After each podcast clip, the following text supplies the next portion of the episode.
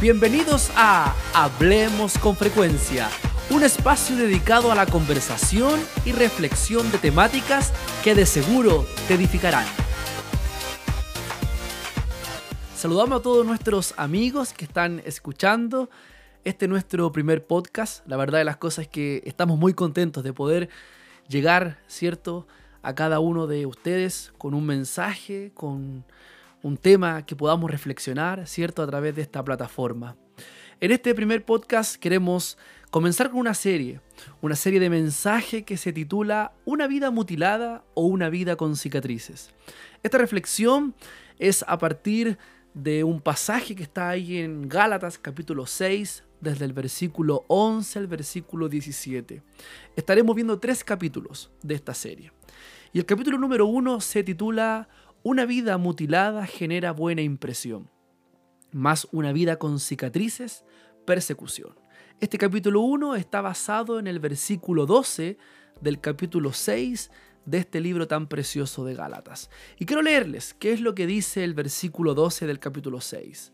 Todos los que quieren agradar en la carne, estos os obligan a que os circuncidéis, solamente para no padecer persecución a causa de la cruz de Cristo. No necesitamos de una gran revelación para entender que en el Evangelio vale más ser perseguido que ser amado. Parece duro decirlo y hasta incluso contradictorio, pero sin ir más lejos solo basta que revisemos los discursos de Jesús en los Evangelios para darnos cuenta que hay un propósito eterno en la persecución. Uno de los primeros mensajes de Jesús, y por qué no decirlo uno de los más famosos, es el Sermón del Monte. Específicamente, una de las bienaventuranzas que leemos dice así, Bienaventurados los que padecen persecución por causa de la justicia, porque de ellos es el reino de los cielos. Eso lo dice el Evangelio según San Mateo en el capítulo 5, en el versículo 10. Otro texto muy interesante que habla al respecto lo encontramos cuando Jesús convoca a sus discípulos y les advierte que es muy probable que sufran persecución e incluso padezcan hasta la sangre por causa de la comisión que están asumiendo. Eso lo podemos encontrar también en Mateo capítulo 10, desde el versículo 5 al versículo 25. Ahora bien, sería interesante preguntarnos, ¿qué es lo que Pablo está queriendo decir a través del versículo 12?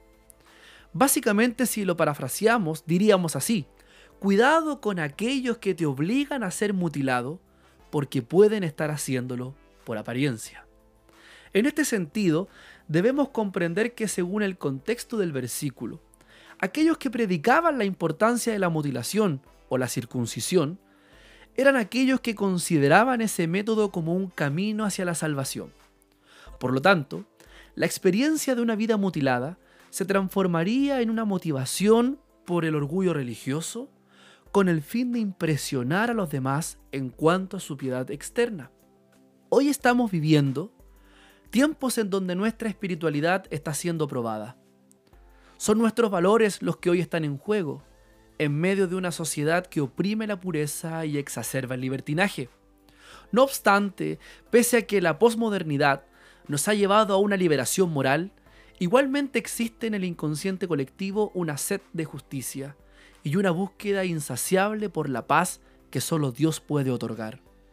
Es tan fácil que el mundo nos tilde de cartón, cuando se dan cuenta que nuestras acciones no coinciden con nuestras convicciones y lo que decimos profesar. Es en este contexto donde nuestra integridad es fundamental para convertirnos ante el mundo en un testimonio viviente de la obra perfecta de la cruz. Lo anterior afecta en nuestra espiritualidad con respecto a la motivación de hacernos llamar evangélicos. Y las preguntas giran en torno a ¿por qué somos evangélicos? ¿Cuál es la razón de nuestro estilo de vida? ¿Nos negamos a vivir una vida de mundanalidad y procuramos una vida de piedad? ¿Por qué? Todas estas preguntas permiten que podamos reflexionar en cuanto al origen de nuestro caminar como cristianos. Pues bien, en un momento de nuestro caminar, la motivación de nuestra vida de piedad será puesta a prueba en base a si somos perseguidos o somos amados. Resulta complejo plantearlo, pero en un momento de nuestra vida evangélica, nuestras convicciones por seguir a Cristo se podrían desvirtuar si no somos capaces de padecer y aceptar la persecución. Es imposible evidenciar el Evangelio de la cruz sin la persecución. Es imposible seguir a Cristo sin asumir el eventual rechazo del mundo. Lo central en este primer capítulo, queridos amigos, es ser capaces de comprender que nuestro caminar espiritual podría estar obedeciendo a una motivación impura si es que no estamos dispuestos a ser rechazados en nuestro entorno por causa del Evangelio. Las cicatrices cuentan la experiencia de una vida que no solo se ha entregado y consagrado a Dios, sino también de una vida que se dispone a ser perseguida y padecer hasta la carne. Te invitamos a que sigas conectado con nosotros a través de nuestras plataformas digitales, nuestra página web www.frecuenciadedios.cl y nuestras redes sociales, Facebook, Instagram y YouTube.